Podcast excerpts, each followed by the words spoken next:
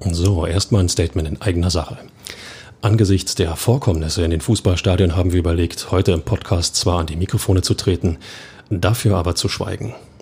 Doch die Freude, Ihnen und euch nicht nur den Montagabend versüßen zu dürfen, war einfach größer. Und äh, es gibt ja ohnehin genug Grundrauschen.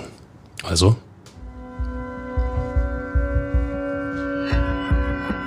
Immer härter. Der Podcast der Berliner Morgenpost. Was für ein verrücktes Fußballwochenende, was für eine verrückte Hertha-Woche. Und mittendrin immer härter, der Podcast der Berliner Morgenpost. Wir haben heute Trainer Alexander Nuri ebenso wie Manager Michael Preetz und Stürmer Chris Piontek äh, nicht ans Mikrofon holen können. Dafür aber den Mann, der gern mal auf großer Welle daherkommt. Ich begrüße den Surferstar der Berliner Morgenpost, Jörn Lange.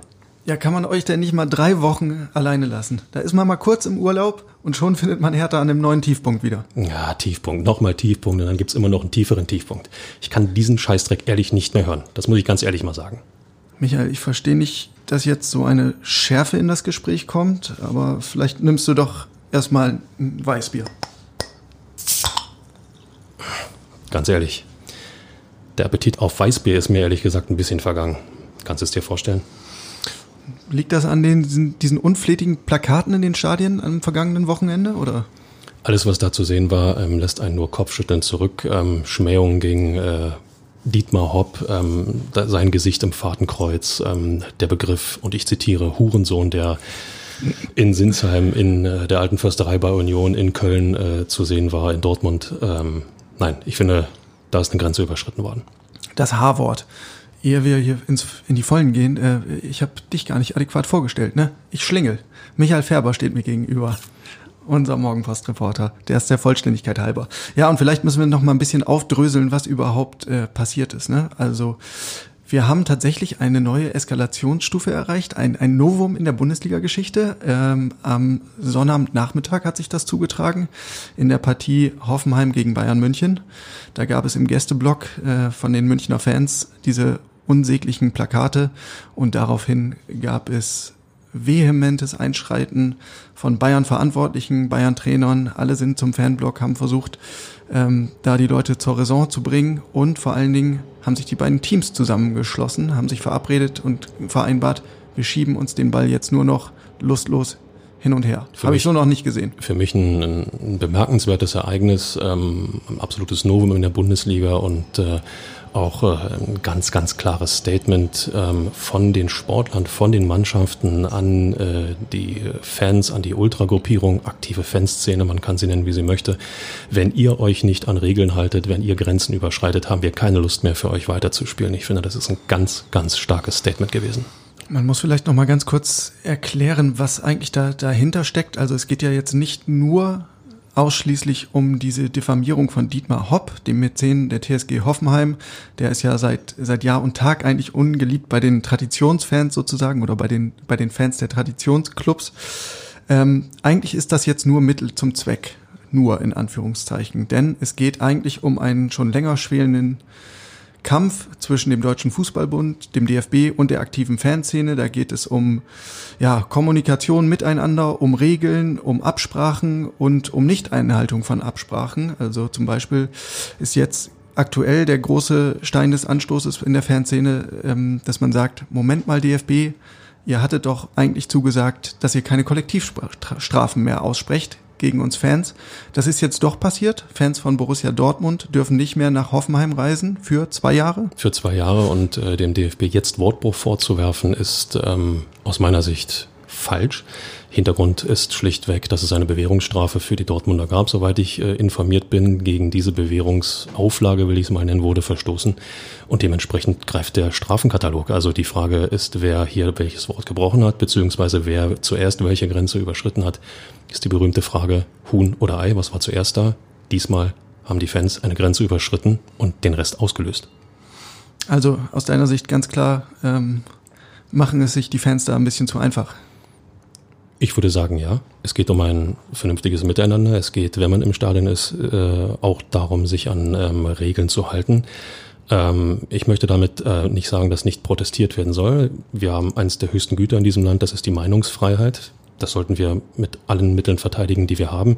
Wenn also Fangruppen ähm, Missstände, der Meinung sind, dass es Missstände im deutschen Fußball gibt, gegen die sie oder auf die sie aufmerksam machen möchten, gegen die sie protestieren möchten, kann ich nur sagen, feuerfrei. Aber der Rahmen muss stimmen, die Art und Weise muss stimmen. Und das, was sich in den Stadien abgespielt hat, ist in meinen Augen nicht vertretbar. Da bin ich, äh, was, was die Tonalität ähm, betrifft, total bei dir. Trotzdem habe ich mich ein bisschen gewundert über dieses Empörungslevel, was, was auch medial erreicht wurde. Ähm, also was ja auch von Karl-Heinz Rummenigge, dem Bayern-Boss, jetzt sehr befeuert wurde. Ähm, der sprach zum Beispiel vom berühmt-berüchtigten Tiefpunkt und von der Grenzüberschreitung und der hässlichen Fratze des Fußballs. Ähm, und ich hatte so ein bisschen das Gefühl, äh, ich kam aus dem Urlaub und dachte, was ist denn passiert hier in der Bundesliga? Ach so, es geht in Anführungszeichen nur um Fanproteste. Ähm, ich will das überhaupt nicht verharmlosen. Also das, was man da gelesen hat, ähm, was man auch gesehen hat, das Konterfei von Dietmar Hopp im Fadenkreuz, das ist geschmacklos, das ist ideenlos, das ist unkreativ, platt, menschenverachtend. Ich gehe noch einen Schritt weiter. Es verletzt Artikel 1 des, Grund, Artikel 1 des Grundgesetzes. Die Würde des Menschen ist unantastbar. Ja. Ganz einfach. Ähm, trotzdem musste ich innerlich so ein bisschen schmunzeln, dass sich gerade eine Person wie Karl-Heinz Rummenigge jetzt zum großen Moralapostel aufschwingt. Also es ist ja auch alles in den, in den Köpfen immer noch präsent. Karl-Heinz Rummenigge ist nicht ganz unbescholten. Da gibt's diese Anekdote, wie er versucht, zwei Rolex-Uhren am Zoll vorbeizuschmuggeln. Als Chef der Bayern ist er auch maßgeblich dafür verantwortlich, dass die Münchner eine ganz, einen ganz intensiven Doppelpass mit dem Unrechtsstaat Katar spielen. Und dass ausgerechnet so einer sich jetzt äh, quasi vor so eine Bewegung klemmt und sagt, so, jetzt müssen wir euch alle mal irgendwie die Leviten lesen und euch auf die rechte Bahn bringen, ähm, fand ich bemerkenswert. Wer unterm Strich deutlich macht, dass Grenzen überschritten wurden, ist mir ehrlich gesagt na nicht völlig egal, aber es muss in dem Fall einfach eine, eine äh, die, die zweite Rolle spielen. Ähm, entscheidend ist, ähm, es wird ja auch in dieser ganzen Diskussion, die seit Sonnabend entbrannt ist, sehr oft zurückgeschaut. Warum wurde nicht beim Rassismusvorfall mit Hertha Storonariga sofort eingeschritten? Warum ist nicht vor äh, zig Jahren, als die Schiedsrichterin Bibiana Steinhaus äh, beschimpft und beleidigt wurde und vermutlich auch immer noch wird, warum wird da nicht eingeschritten? Das ist für mich der völlig falsche Ansatz. Mhm. Nach vorne schauen. Für mich ist hier ein Tag Null erreicht und auf diesen Tag Null gilt es aufzubauen. Erstmals haben Sportler, Mannschaften gezeigt, so geht es nicht weiter. Und im Umkehrschluss muss von allen Vereinen und von allen, die den Fußball lieben und in die Stadien gehen, auch die entsprechende Reaktion erfolgen. Stichwort Zivilcourage. Ja, ich muss, ich muss im Endeffekt dafür sorgen, dass mein Nachbar nicht ähm, rassistische Äußerungen macht. Ich muss auch im Fanblog dafür sorgen, dass ähm, Regeln eingehalten werden, dass Grenzen eingehalten werden. Ob das tatsächlich erreicht werden kann, boah, ganz ehrlich, ich wage das zu bezweifeln. Ich habe da auch so meine, meine Zweifel. Ähm, also dieses Modell, was du jetzt gerade angesprochen hast, dass sich viel auf den Rängen tut, dass also auch die Fußballfans, die quasi drei Viertel der Arenen ausmachen, die nicht in den, in den Fankurven stehen und ähm, vorrangig die Stimmung da machen, dass die sich zu Wort melden und sagen, wir sind davon genervt. Weil ein Szenario, was jetzt eintreten kann, vielleicht auch definitiv wird, wir werden es sehen, ähm, ist ja, dass es Wochenende für Wochenende jetzt immer wieder zu den Unterbrechungen kommt, die wir äh, am vergangenen Wochenende erlebt haben. Also der DFB und seine Schiedsrichter agieren nach dem Drei-Stufen-Plan. Es gibt irgendwo ein unflätiges Plakat oder Sprechchöre, erste Unterbrechung und so weiter. Bis die dritte Instanz dann wäre Spielabbruch. Und da habe ich bis jetzt immer das Gefühl, okay, so weit lassen es die Ultra-Fraktionen dann auch nicht kommen. Den letzten Warnschuss nehmen sie wahr und sagen, okay, dann spielt jetzt weiter.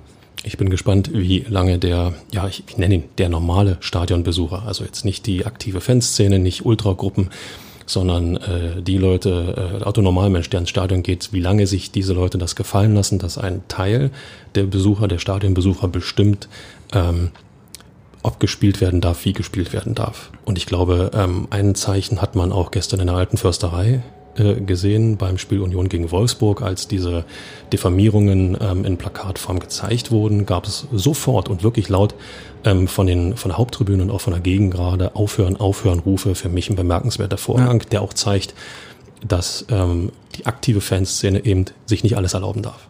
In Mönchengladbach gab es, glaube ich, ähnliche Szenen. Das ist irgendwie so ein, so ein Mechanismus, der macht mir noch am ehesten Mut. Ansonsten wirkt die Situation auf mich ziemlich verfaden, festgefaden. Ähm, der DFB sagt jetzt, Fritz Keller war im aktuellen Sportstudio, du hast ihn gesehen, ähm, sagt, wir, haben, wir müssen jetzt aktiv werden. Es riecht für mich alles so ein bisschen nach Aktionismus, ohne zu wissen, was genau die jetzt machen. Ähm, vielleicht sind auch am ehesten die Clubs gefordert. Karl-Heinz Rummenigge hat gesagt, dann kriegt die Schickeria jetzt, die, die Ultragruppierung der Münchner, dann kriegen die halt keine Dauerkarten mehr. Ist sowas überhaupt realistisch? Ich sage ja, aus folgendem Grund, ähm, weil der FC Bayern ähm, eine solche Entscheidung, wenn er sie dann trifft, tatsächlich aushalten kann. Ähm, ob äh, Kollektivstrafen, die ja auch von den Fans immer wieder verurteilt werden, unterm Strich die, die ultimative Lösung sind, darüber lässt sich ähm, trefflich streiten. Ähm, spannend ist, ähm, sollte der FC Bayern seinen Worten Taten folgen lassen, ob ähm, andere Vereine tatsächlich in der Art und Weise nachziehen können. Viel wichtiger, ob kleinere Vereine dies auch tatsächlich aushalten können. Ich zitiere Fritz Keller aus dem äh, Sportstudio. Die Vereine müssen sich überlegen, wem sie die Karten tatsächlich verkaufen. Ja. Und das hieße ja in der Konsequenz auch, also du schließt deine aktive Fanszene aus, das heißt, du hast auswärts keinen Support mehr, weil da fahren ja wirklich nur die Hardcore-Fans mit. Äh, das heißt, auch zu Hause wäre die Stimmung eher ein bisschen mau. Also dieser organisierte Support ähm, trägt ja schon viel zum Erlebnisstadion bei. Äh, ich, ich erinnere mich an ähm, diese äh, wie, wie haben Sie das genannt? Nicht Stimmungsproteste? Boykott, Stimmungsboykott. Stimmungsboykott, so ist es genau. Wo dann zehn oder zwölf Minuten geschwiegen wurde und es war eine teilweise ähm, beklemmende Stimmung in den Arenen. Ich erinnere mich daran vor ein oder zwei Jahren. Ähm, das ist ein ganz anderes Fußballerlebnis. Das ähm, kauft man denn alles mit. Es gibt auch Stimmen, die sagen, selten konnte ich so entspannt Fußball schauen wie in diesen 15 Minuten. ähm, nein, es ist natürlich ähm, immer problematisch, äh, wenn man ähm, aus Deutschland äh, gewohnt ist, auch mit der Bundesliga und den tollen äh, Stadien, der tollen Stimmung wirbt. Und ähm, äh, da jetzt im Endeffekt versucht, äh, sich einer, einer, eines, einer wirklich großen Trumpfkarte zu beschneiden. Ähm, andererseits, ähm, wenn es ums Thema Menschlichkeit geht, wenn es ums Thema Miteinander geht, ähm, dann äh, sage ich ganz klar, muss der Sport an die zweite Stelle rücken. Stichwort Zivilcourage. Ja, der Druck von den Blöcken, das könnte halt wirklich ähm, ein Lösungsansatz sein. Wie sich Herthas-Fans in dieser ganzen Sache verhalten, das zeigt sich erst am kommenden Sonnabend. Äh, dann empfangen die Berliner Werder Bremen im Olympiastadion, aber dazu kommen wir erst etwas später. Fakt ist, das ganze Thema Kommerzialisierung, dafür steht ja diese Figur Dietmar Hopp auch im Speziellen, das ganze Thema Kommerzialisierung treibt auch Herthas aktive Fanszene um. Ähm, die Harlequins, quasi der Kern der Ostkurve, die haben jetzt in der vergangenen Woche zum ersten Mal ein längeres Statement auf ihrer Internetseite veröffentlicht, in dem sie sich ähm, zu Hertha-Investor Lars Windhorst äußern. Und der Tenor dabei ist sehr klar, Tenor, nicht Tenor. Der, ja. Feiner Unterschied, genau.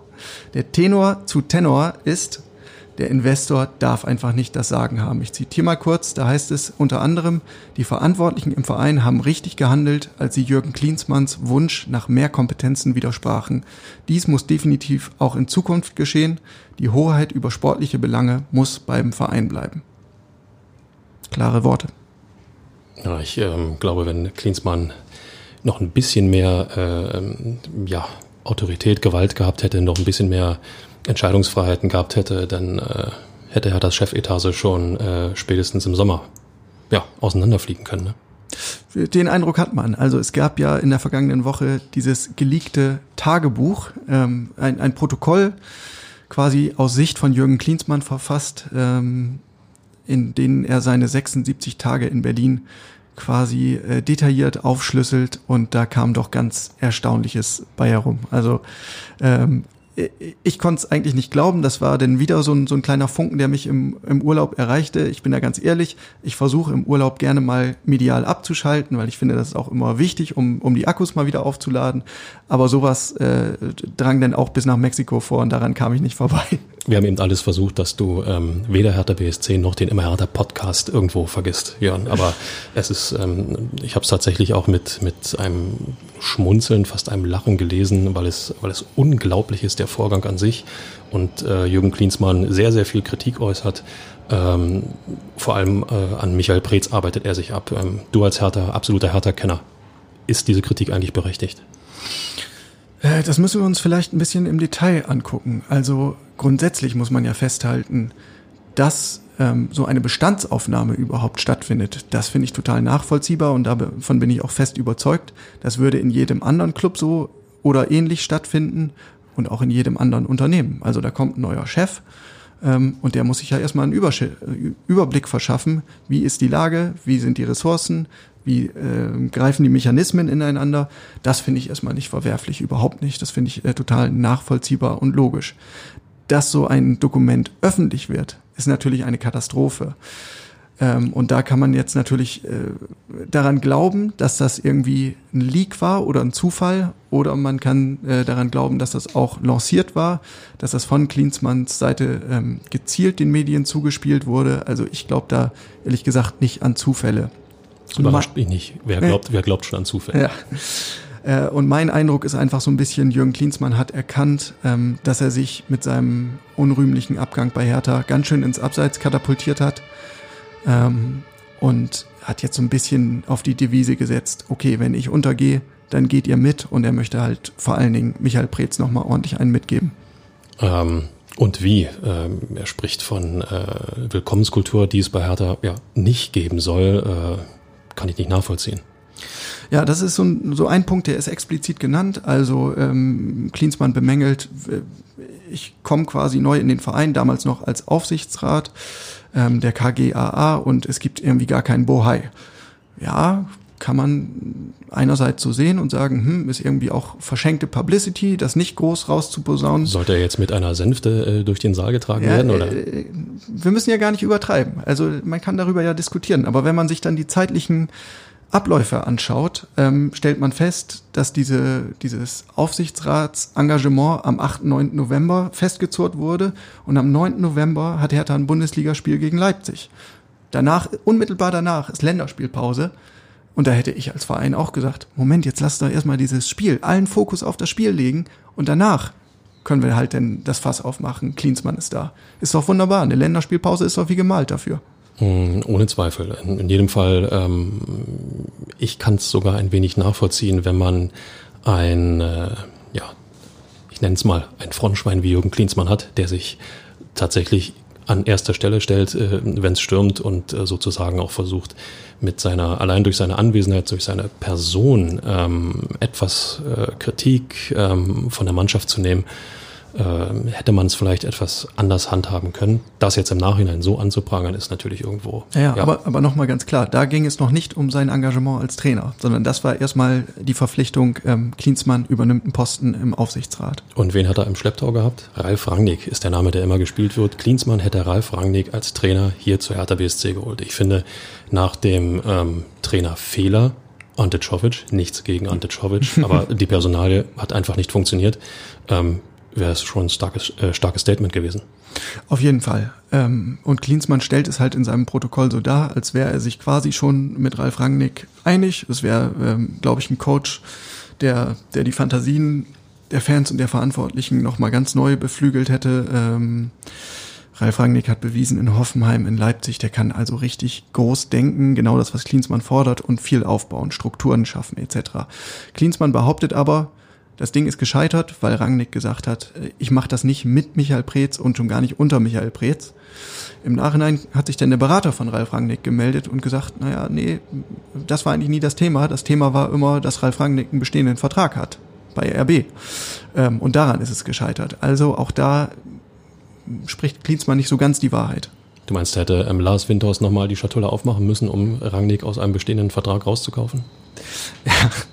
Ja, also es wird alles graue Theorie bleiben, aber äh, wäre ein sehr interessantes Konstrukt auf jeden Fall. Ich finde, den einzigen Mehrwert, den äh, Klinsmann in seiner ähm, Eloge geliefert hat, ist ähm, seine Spielerbewertung. Also die habe ich wirklich mit, ähm, mit Genuss gelesen, ähm, ohne Anspruch auf Richtigkeit oder Vollständigkeit, aber allein äh, äh Menschen, Spieler, Profis in der Art zu bewerten, ähm, das hat mich schon erstaunt und immer wieder die Vokabel zu viele alte und zu satte Spieler.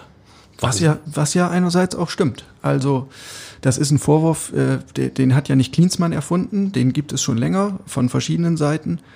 Auf der anderen Seite muss man auch festhalten, die Spieler, die Hertha Stabilität verliehen haben in den letzten Jahren, in den vergangenen Jahren, das waren vor allen Dingen die Althauer, Vedat Ibisevic, Salomon Kalou, die haben die Tore geschossen, Rune Jahrstein im Tor, war der beständigste Spieler von allen oder Akteur von allen Herr Tanern über Jahre. Ähm, so einer wie Per Schellbrett, der immer äh, wieder Stabilität und Sicherheit in die Mannschaft gebracht hat. Diese alten Spieler, diese zu alten Spieler, zu satten Spieler angeblich, die waren Leistungsträger. Also auch da äh, finde ich Klinsmanns Kritik ähm, nicht so überzeugend, zumal es ja auch nicht so ist, dass Michael Preetz jetzt weder Ibisevic oder Salomon Kalou nochmal zwei Jahresverträge ausgestellt hätte, sondern man hat mit denen nochmal für ein Jahr verlängert, bei Schellbrett genauso und hat, war sich dann einig, dann gehen wir mal auseinander. Also doch keine falsche Kaderzusammenstellung, so wie Klinsmann kritisiert hat in seinem 20-seitigen Pamphlet. Ja, also ähm, als, als, als Klinsmann-Vertreter kann man natürlich sehr eindeutig sagen, guck einfach auf die Tabelle, guck auf die Ergebnisse, da muss also irgendwas im Kader nicht stimmen. Aber ähm, du kennst diese Mechanismen, die im, in der Bundesliga im Abstiegskampf greifen. Also du musst nur nach Bremen gucken. Das ist ja auch keine Gurkentruppe. Aber irgendwann gerätst du halt mal in so einen Strudel, dann ist der Kopf dabei und es läuft einfach nicht. Und dann kommst du schwer wieder raus. Ich würde im Fall von Hertha genauso wenig wie im Fall vom, von, vom SV Werder sagen, der Kader ist grundsätzlich komplett falsch zusammengestellt. Das ist dann immer sehr billig und einfach im Nachhinein sich hinzustellen. Aber äh, wenn man sich äh, die Eckpunkte da der Kritik bei Klinsmann anschaut, dann sagt er, vier äh, hochtalentierte Innenverteidiger, da brauchst du maximal zwei. Na gut, die vergangenen Jahre haben bei Hertha gezeigt, auf keiner Position hast du derart viele Verletzungen wie in der Innenverteidigung. Da waren sie äh, gut aufgestellt, wenn sie vier fähige Leute hatten. Und die Sperren sind da noch nicht mit eingerechnet, die entstehen können. Genau. So, dann heißt es, äh, wir haben keinen Spielgestalter. Ja, André Duda ist unter Klinsmann und auch unter Czovic total abgeflacht, aber in der Vorsaison war er nun mal Herthas bester Scorer und ein großer, äh, großer Hoffnungsträger. Was richtig ist, es gibt Defizite bei den Außenverteidigern und auf den Flügeln. Da hätte man äh, als Manager sicherlich äh, noch ein bisschen, ein bisschen bessere Griffe tätigen können.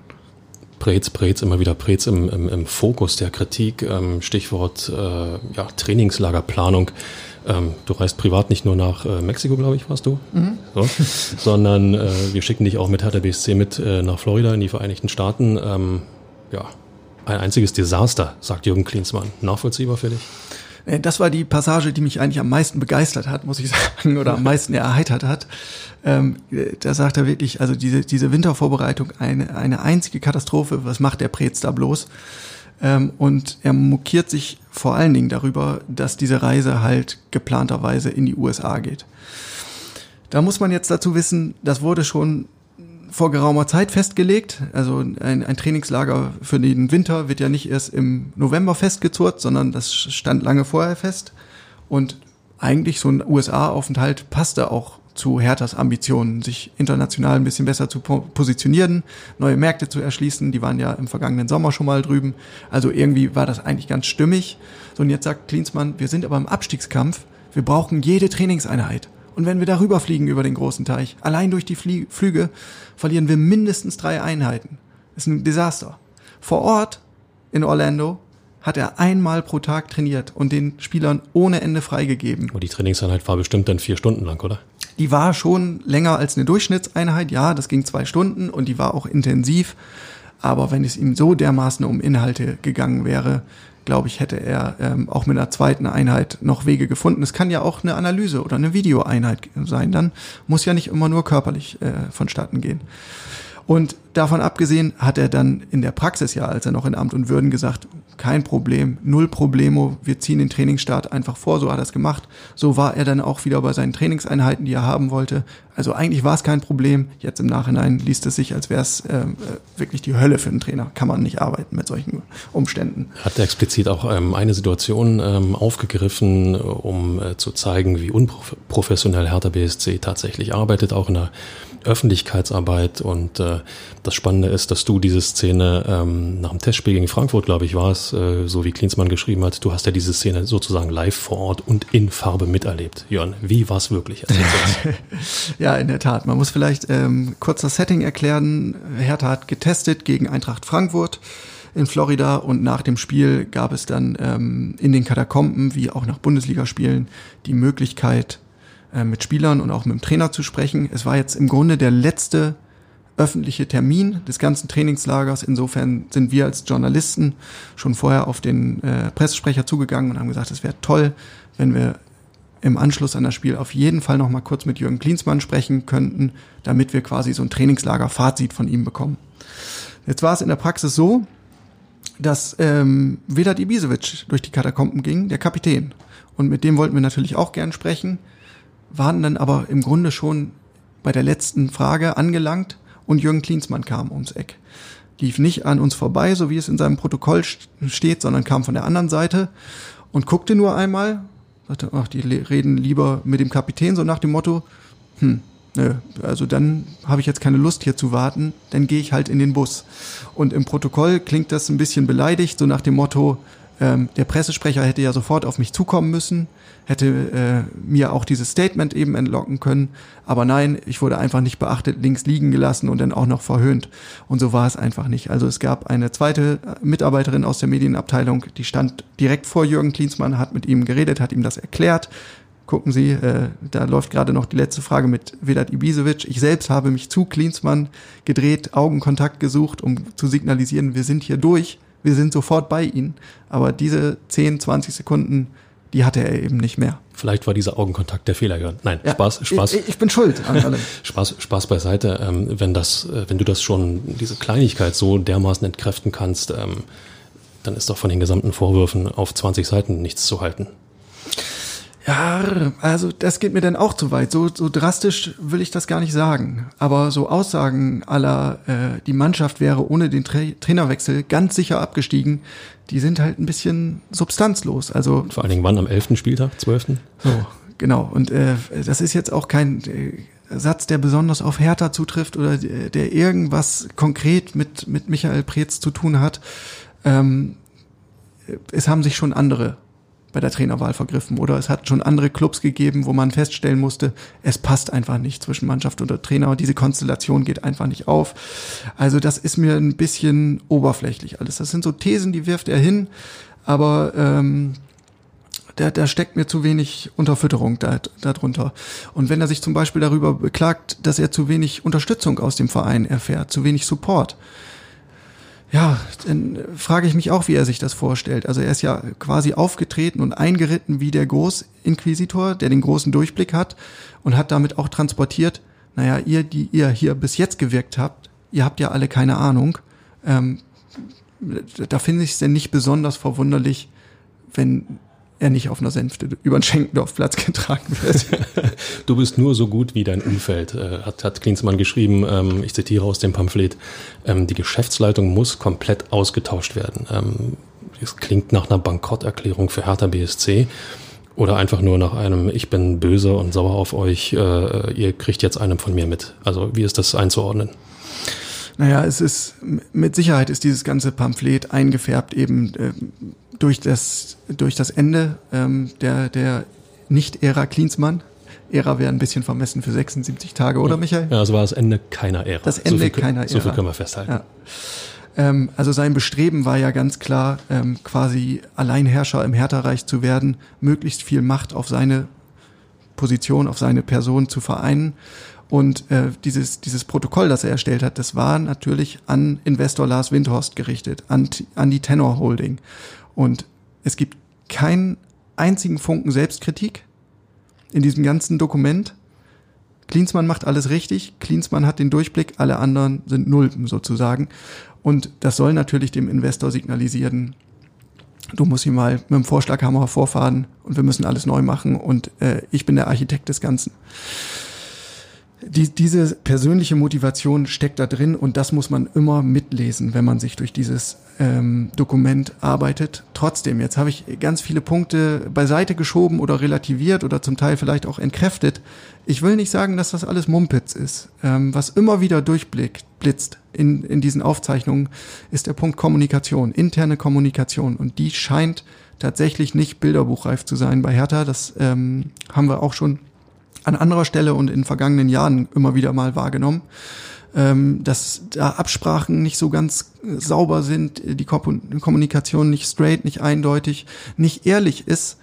Ähm, und das ist sicherlich ein Problem. Also ähm, Klinsmann hat dann so ein Wort wie, wie Lügenkultur verwendet. Stark, das, starker Vorwurf. Ja, das geht vielleicht ein bisschen sehr weit, aber ich glaube, ähm, wenn es wenn es so einen Punkt gibt, der äh, am, am ehesten oder am halbwegs nah an der Wahrheit ist, dann betrifft es das Klima in diesem Club.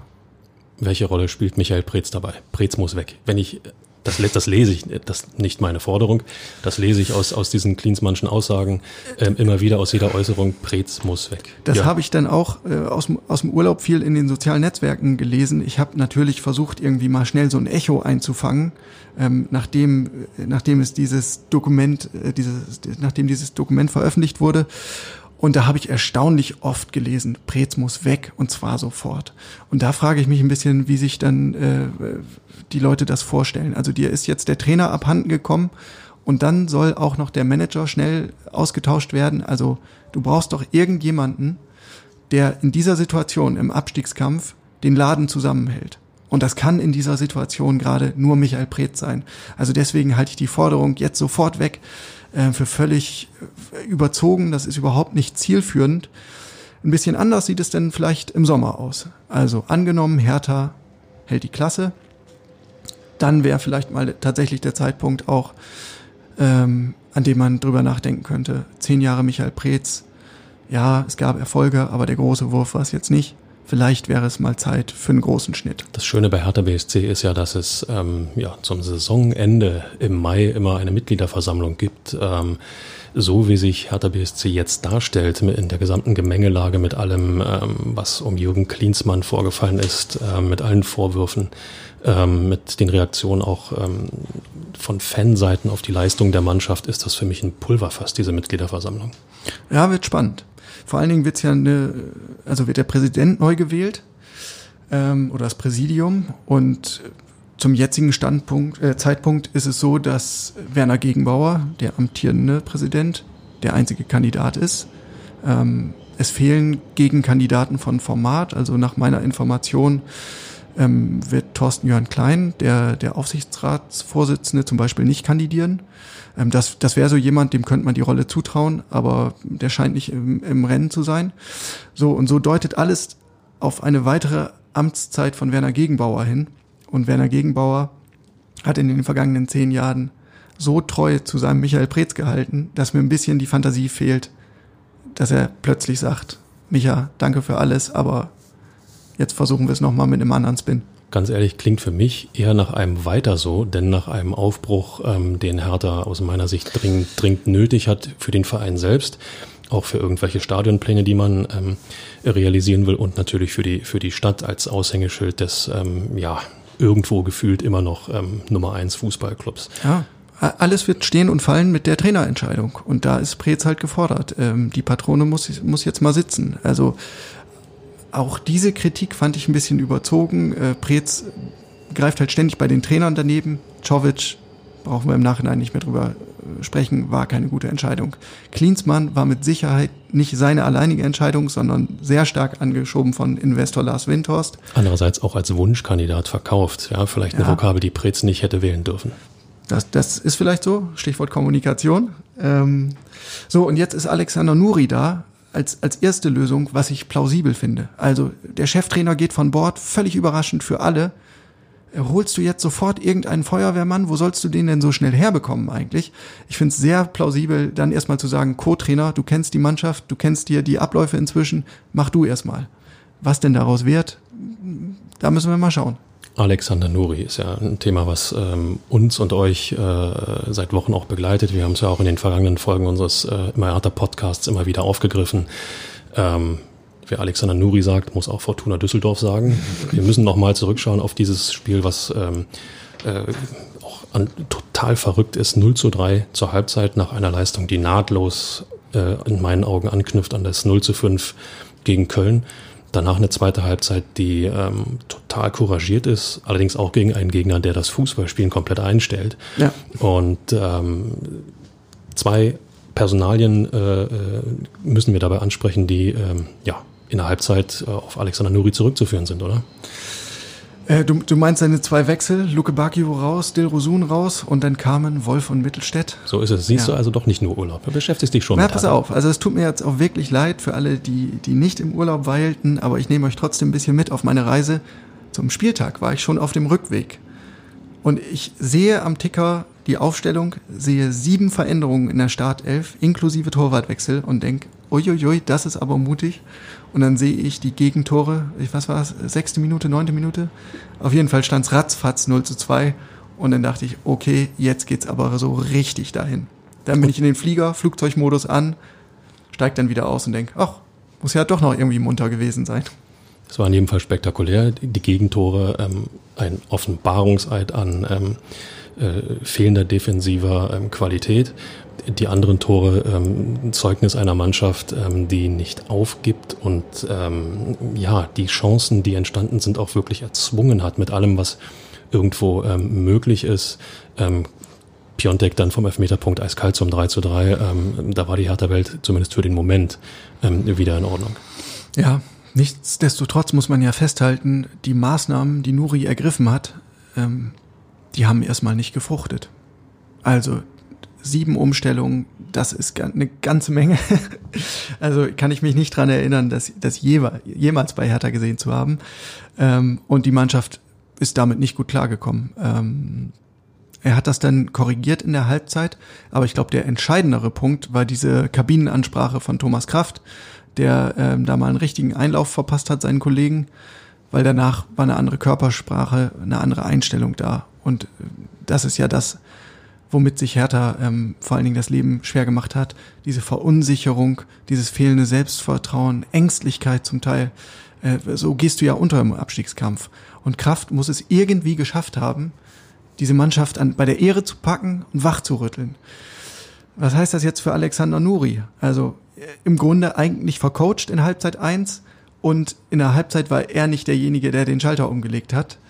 Hat seine Position jetzt nicht unbedingt gestärkt. Auf der anderen Seite hat die Mannschaft bewiesen, dass sie quasi selbst Heilungskräfte hat, ähm, dass sie sich selbst aus, aus dem Schlamassel ziehen kann. Und vielleicht ist dieser gemeinsame Weg jetzt auch okay. Und vielleicht reicht es auch, um am Ende durchzukommen. In jedem Fall hat äh, Thomas Kraft seinen Mehrwert für die Mannschaft in diesem Spiel ähm, ultimativ dokumentiert. ähm, das äh, wollen wir bitte schön an dieser Stelle auch festhalten. Ähm, zehn Spiele, glaube ich, bleiben noch. Am Samstag, du hast es angesprochen, kommt Werder Bremen. Jörn, dein SV Werder hier in Berlin gegen unser Hertha. Jetzt kommst du. Was hast du für ein Bauchgefühl? ja, in jeglicher Hinsicht ein schlechtes. Also ich glaube,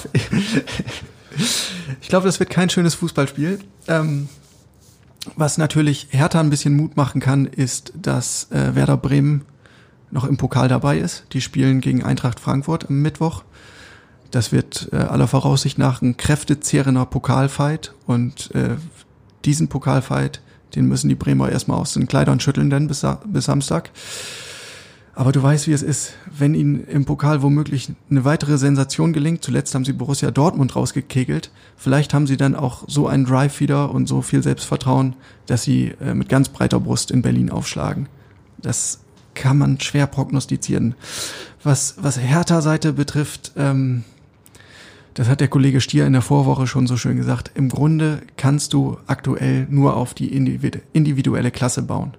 Also auf den Piontek, auf Kunja, der hat äh, ja eine ganz starke zweite Halbzeit abgeliefert in Düsseldorf. Hast du seinen Jubel wahrgenommen übrigens? Du als alter Olli Kahn-Jünger wirst doch gedacht haben. Ähm, grenzwertig bis amüsant. Ja. Ja. also das ist so die, die Bandbreite. Ich weiß nicht, ob man in äh, der Situation, in der sich die Mannschaft befindet, in der sich der Verein befindet, ähm, äh, derartiges so zur Schau stellen muss. Ähm, aber okay, so ist der Brasilianer.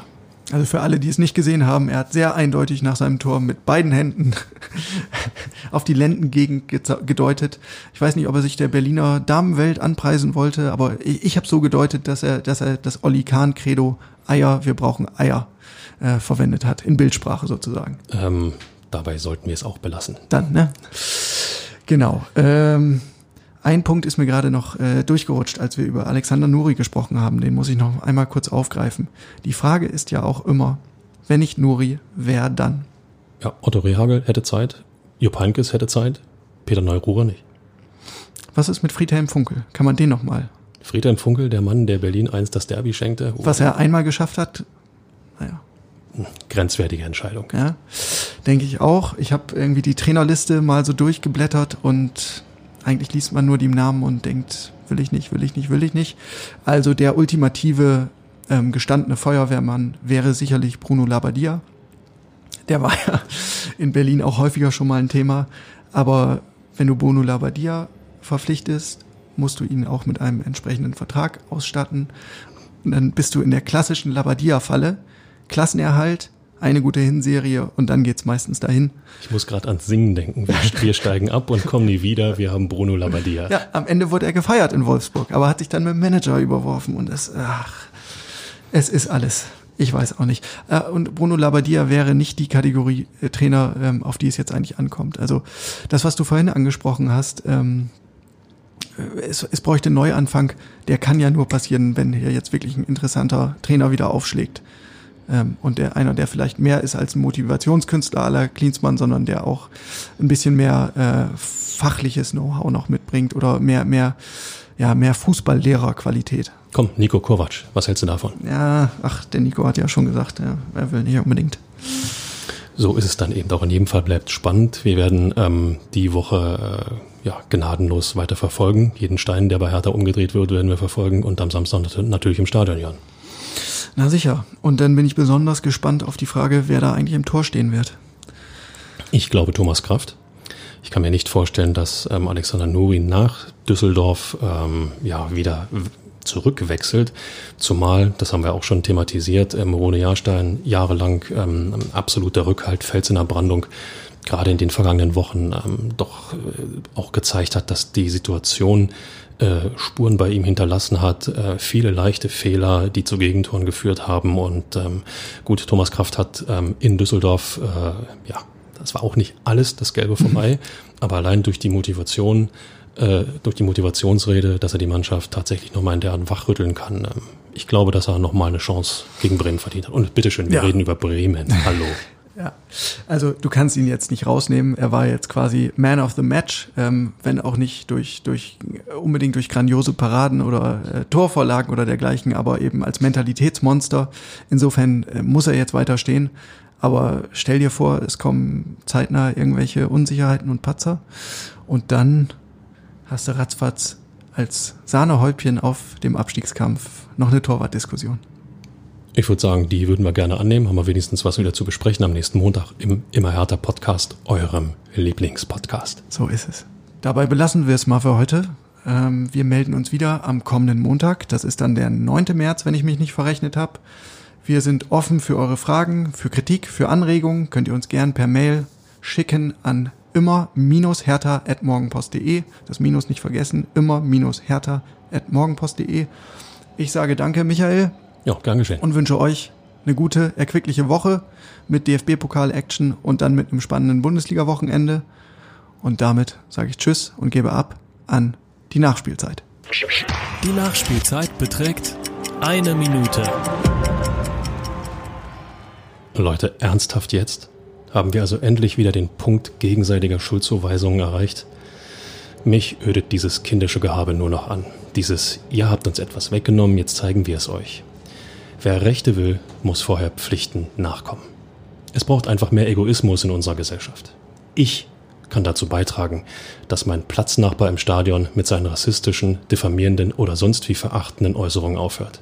Ich kann darauf einwirken, dass ein Protest nicht gegen Artikel 1 des Grundgesetzes verstößt. Ich kann darauf einwirken, dass ein solcher Protest gar nicht erst zustande kommt, weil ich dabei geholfen habe, dass vorher Regeln eingehalten und Urteile umgesetzt werden. Man nennt sowas Zivilcourage.